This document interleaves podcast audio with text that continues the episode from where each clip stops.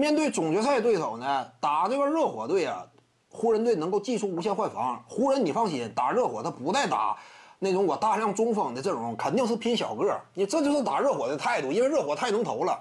你这说中锋摆的多就完了，中锋摆的越多死的越快。打热火那只能怎么办？卡鲁索一米九六，波普一米九六，再加上格林两米左右，詹姆斯两米零五，浓眉两米零八。平均身高两米以上，这么一套极致的锋线阵容，可以说是基本上攻守俱佳，对不对？要么就有投射，要么就是强力明星。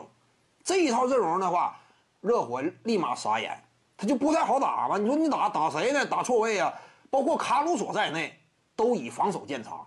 其他点位也基本上不说是什么顶级三 D，但是当年都以防守立足的波普、格林之类，对不对？现在随着年龄增长，状态有一定下滑。但是防守名声在外，更何况浓眉啊，全力以赴的詹姆斯啊，突破的话就追帽你。考虑到热火呢，原本挺依赖挡拆，而这支湖人队一旦说摆上这么一套全锋线的阵容，我可以对你的挡拆进攻啊无限予以应对。你打谁你都不好打吗？至于说个人强攻呢，你没有人啊，谁能个人强攻啊？就面对这种锋线阵容啊，吉米巴特勒干不了这个活之前我就讲过。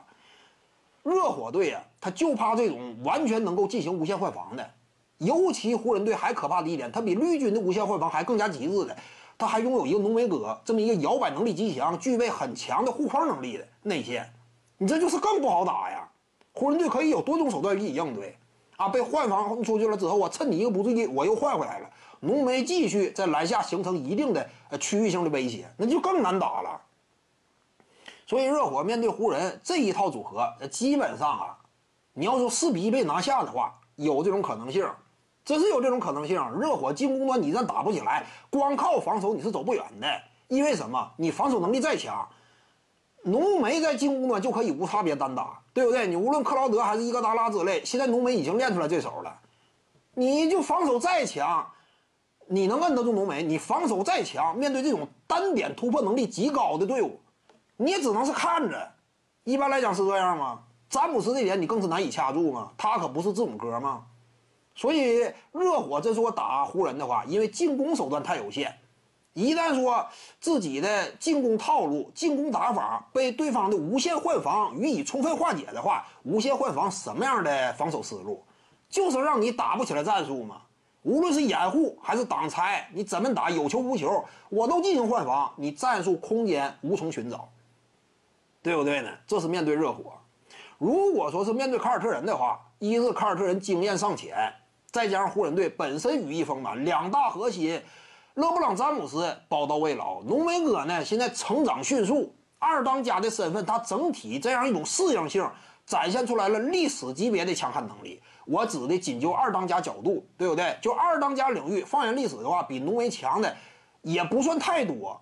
他在这个岗位上非常适合嘛。这是核心板凳席上，隆多展现出来的整体的单位时间的输出能力，差不多跟巅峰时期比较接近。尤其你要是加上他的三分远射的话，甚至比当年隆多多少还感觉更加可怕，对不对？他在板凳席上站出来呀，整体产生的能量，对方也难以匹配。所以呢，绿军呢，他肯定是能攻，这点比热火要强。能不能四比一拿下？我感觉悬，有可能是四比二。如果说打绿军，有可能四比二。但是热火是更加难以应这个对湖人这种来势汹汹的强队啊予以匹配。热火是有心无力，凯尔特人这块呢，差不多能够纠缠一番。但是我感觉大概率四比二。徐静宇的八堂表达课在喜马拉雅平台已经同步上线了，在专辑页面下您就可以找到它了。